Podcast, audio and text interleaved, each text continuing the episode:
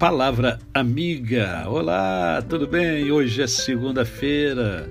É mais uma semana que nós temos pela frente e é uma semana que devemos é, viver com amor, com fé e com gratidão no coração. E hoje eu quero conversar com você uh, sobre uma passagem bíblica que encontra-se em Atos dos Apóstolos, capítulo de número 16. Eu quero ler apenas três versículos, o verso 25, o verso 31 e o verso 32. O verso 25 diz assim: ó, Por volta da meia-noite, Paulo e Silas oravam e cantavam louvores a Deus, e os demais companheiros de prisão escutavam.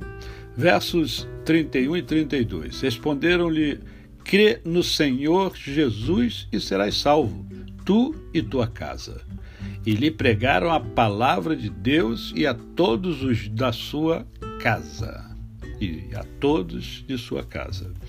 Então, aqui nós vemos a primeira coisa é o seguinte: eles foram presos porque estavam pregando a palavra de Deus e aí algumas pessoas que, que se sentiam lesadas porque ao pregar a palavra de Deus é, o, o, o negócio deles estava sendo prejudicado. Né? E aí eles vão e prendem Paulo e Silas. Então eles estavam presos e à meia-noite eles estavam fazendo o quê? Eles estavam orando. Estava orando e cantando louvores ao Senhor. Né? Deus age a qualquer hora. Aqui foi à meia-noite.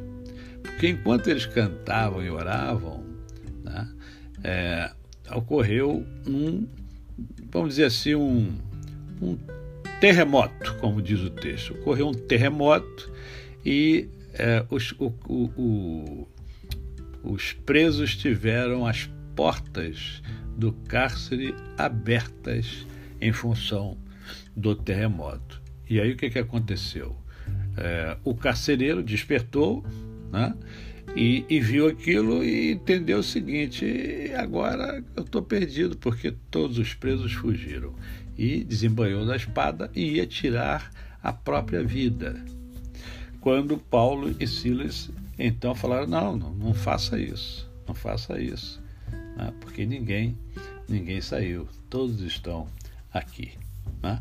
E o carcereiro ficou muito impactado com esta, esta colocação dos discípulos é, e perguntou então, né, senhores, o que devo fazer para que seja salvo? Por que, que ele pergunta isso? Ele pergunta isso porque Paulo e Silva estavam Paulo, Paulo e Silas estavam fazendo o quê? Estavam pregando a palavra de Deus. Né? Estavam pregando a palavra de Deus né? à meia-noite. À meia-noite. Né?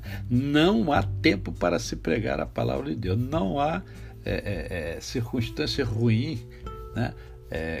Qual, seja qual for a circunstância, você pode pregar a salvação de Jesus. Então ele faz essa pergunta e a resposta de Paulo e Silas é muito clara, simples e objetiva.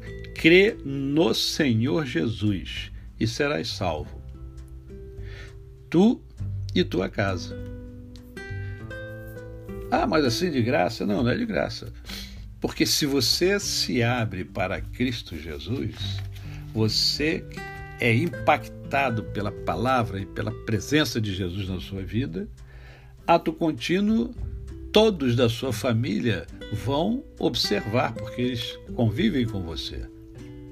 E aí vai se abrir também uma porta para que eles conheçam a palavra e, ao conhecer a palavra, também tomem a decisão, que foi o que aconteceu com a família dele. Porque diz aqui no texto que, que é, é, é, eles pregaram a palavra de Deus né, e a todos os de sua casa.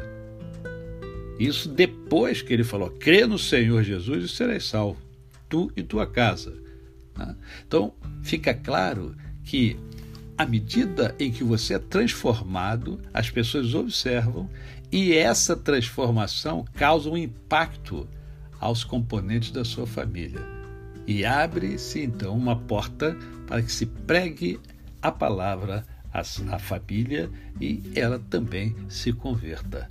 Porque a salvação é individual, mas você é um canal de bênção de Deus para a sua família. Creia no Senhor Jesus e serás salvo, tu e a tua casa. A você o meu cordial bom dia. Eu sou o pastor Décio Moraes. Quem conhece, não esquece jamais. Até amanhã.